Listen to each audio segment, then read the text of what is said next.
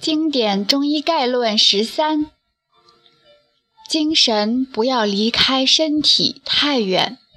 李欣。中医常常讲调神，很多人觉得调神很玄，为什么呢？我们的认知过程中，用来思维的原料、感受与概念，还有表达用的语境与知识体系乃至模式，是现代版的，偏重于文字、概念和理论分科。但是，因为现代人缺乏对无形的神与气的感受与经验，从小的教育过程里。也没有接触过这个领域的概念，所以让现代人面对既没有感受过，也没有接触过这类概念的传统医学的时候，自然是有些困难的。一些谦虚谨慎、心胸开放的学者，会一边存疑，一边开始学习，并且小心的求证。这个求证的过程不仅仅是知识的学习、概念的澄清、理论体系的对比重建，更重要的是在自己的身心感受和外在环境、人事物的交接互动中，真实的体会到传统文化、传统医学的实质所指，与现实世界的契合相应。而另外一些习惯立足于已知看世界的僵化封闭的大脑，往往采取盲目反对。从心理学来说，对于无法理解的事物，每个人都会心存恐惧。很多时候，反对是一种有一定保护作用的条件反射。反对程度越高，说明内心的恐惧和心智的固化程度越强。传统与现代有着不同的思维程序。一个只装了 Excel 的脑袋碰到一个只装了 Word 的脑袋的时候，彼此都会觉得很悬，而且他们可能会立场统一的怀疑 Photoshop 先生的世界观，认为他有幻视，需要吃药。关于调神，我们换个版本的说法：大脑是人体生命活动调节的中枢。现代研究认为，人的下丘脑下方是垂体腺，它是人体所有内分泌腺，包括胸腺、肾上腺、性腺的控制中枢。大脑控制人体内分泌系统、神经系统、免疫系统。所以，一个人的精神心理状态比较稳定，他的肉体功能也会相对和谐一点。这个说法听起来好懂一些吗？其实这些术语不少人不知道什么意思，不过让人觉得挺科学的，于是就接受了。对于中医。现在大家比较关注一些具体的治病方法，《黄帝内经》认为治病是失常严重了，没有办法，不得不做的事，养生才是大道。养生的方法很多，由行气到精神不同层次。首先是养神，有句话大家都很熟悉，叫做“精神内守”。那天讲到形与神俱，也是这个意思。精神不要离开身体太远。最近网络上流传一个故事，说是印第安人有个风俗，走得太快会停一停。白人就问他为什么要停下来。印第安人回答：走得太快了，我的灵魂跟不上。这类认识在《黄帝内经》里面是非常多的。走得太快，或者是想得太远，就容易魂飞魄散。然后形骸独居，那就离行尸走肉不远了。精神内守，病安从来。就像这个房间里有主人在，小偷就进不来，不敢进来。精神内守的时候，下焦、中焦和上焦会运转得很好。如果你总是有很多远大的发展计划，一直在思考，想得很遥远，心到处跑，而不在自己这里。晚上也不好好睡觉，那就是开而不合的状态。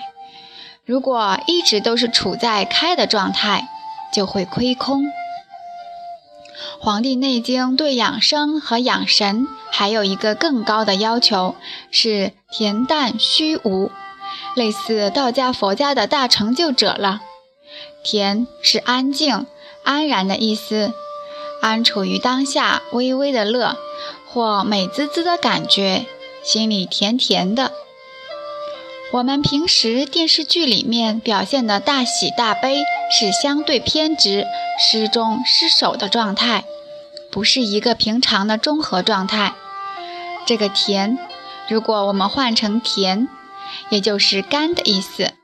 中药有一个原则，叫做甘以缓之。所有的药只要是甜的，比如说甘草。就能够让人的精神、身体的运转，包括人看待问题的方式、态度，会柔和起来、缓和起来。现在很多病就在于缺乏缓，比如神经衰弱、焦虑症、躁郁综合症，都是这个时代大量创造的。其实是大家陷入了一种太快、太急了的。精神、心理生活状态太急了，以后神就飘在外面，气机也浮动不定，既紧且乱，自然生理功能也就跟着失调了。所以中医认为，一切病的开始先是神病，然后是气病，再到血病，最后才到什么形病。但是什么意思呢？不那么在意，无可无不可，都可以，这样就有很大的空间。这样也可以，那样也可以，而不是有所预期，也没有想要控制局面的状态。这个状态，年纪大一点、经历多且还能精神内守的人容易做到。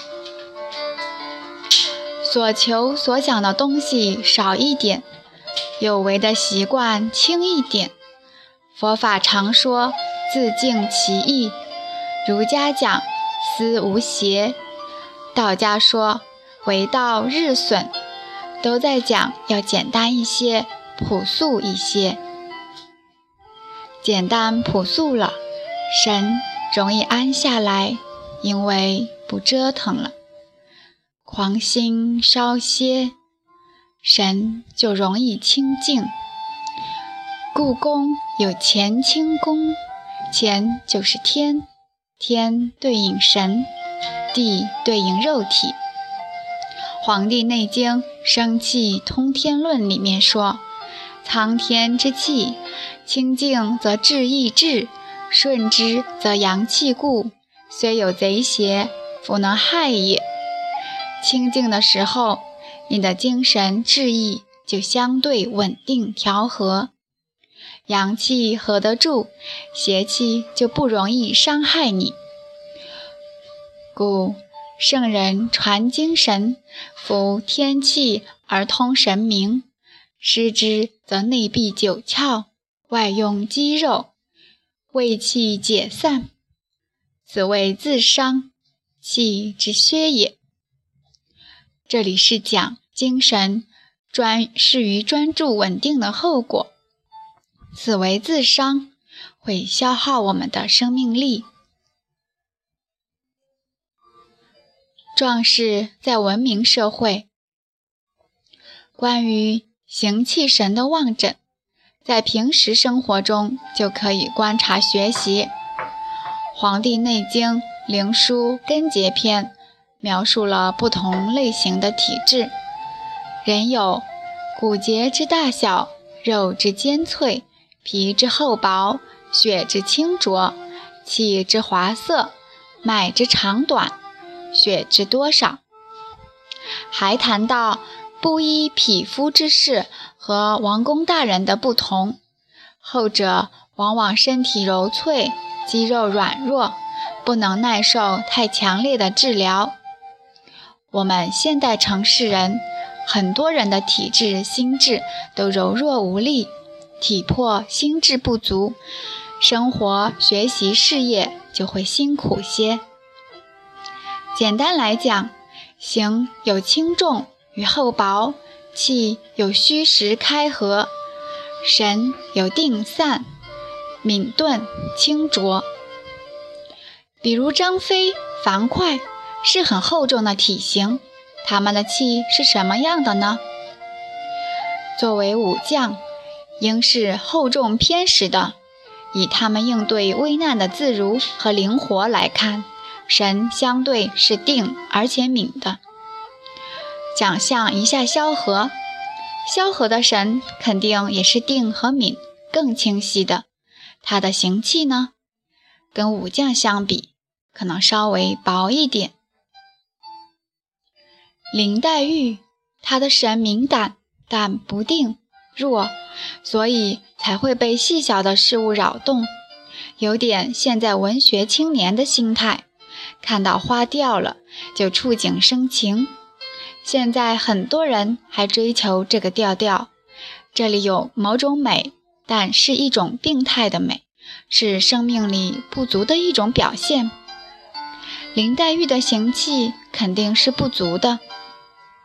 中医的望诊还可以从传统的相学上来学习体会。相术上讲，行气神偏厚的人主富。有钱、有资产、有资源，行气神偏轻，尤其是神气偏清透、干净的人，主贵。一般来说，出家人的神气也是偏轻的，因为不入世。有风骨的文人、艺术家也有清逸之气，因为与自然交流的多些。清官因为洁身自好。有清正之气，神清一点，身体也就干净些，邪气少，而且邪气进来也不容易留下。厚的人宽容一点，能容能化，神气轻是好事。如果太瘦太虚，容易孤僻或者挑剔，融化的力量不足。所以各有长短，要取长补短。从临床来说，一个厚重的人吃素一些比较好，因为厚重容易存东西、留邪气。现在问题来了，体质或者神志偏厚重的人，气的运行是偏开还是偏合？同学们答：合。李欣答：“对，它容易合住，所以容易留东西，所以这个趋势就决定了它未来容易发生的问题。比方说张飞或者黑旋风李逵那样体质的人，小说、图画里都是膀大腰圆的，喜欢吃肉喝酒。他们的三焦是一个大的锅炉，需要的水和煤很多。”火力大，功率大，压力也大。他们要是活到五十岁以后，比较容易得什么病？堆积的病。同学们说，脂肪肝。李欣答：对。还有比如高血糖、高血尿酸。如果脾气暴一点，又不爱运动的，容易高血压。这样的人。本身气冲如牛，如果在古代整天去打仗，骑着马十几天，还要背十几几十斤的兵器，这个内在的压力和堆积的力量就能够化解掉。现代很多三高的人，如果活在古代，会健康很多。刚到北京买菜会碰到卖猪肉的北方男人，像古代的樊哙，夏天上半身裸露着，胸肌发达，都是毛，都是汗。我说来两斤肉，他很不屑地看我，两斤。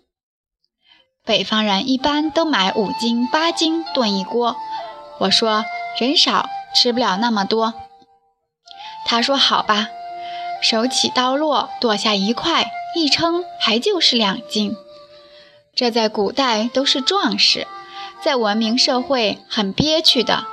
哪怕以后他有钱了，最多也就是喝点拉菲，开个宝马，跟一帮小心翼翼的文明人周旋。那个雄壮的生命力还是没处去。现在这个时代，文人化的生活。头脑用得多，身体用得少；做得多，动得少。社会要求循规蹈矩，但很多人的内在是有像武将一样的生命力的，所以很多能量就没有去处。城市里有香道、茶道，写书画、参禅打坐，都是静得多，动得少，需要乖乖地坐下。慢慢练得多，痛痛快快出汗的少。虽然通过书画、茶道这些方式，也是表达生命的一种通道，但还不够。所以我常常推荐学武术，比如咏春拳、八卦掌、形意掌这类把力量发出去的阳性的活动，适合这一类厚实的人群。还有慢跑、徒步，生命力需要合适的方式，能开合得当，开得出来，收得回去，最终得到一个中和的自然状态，不能淤在里边。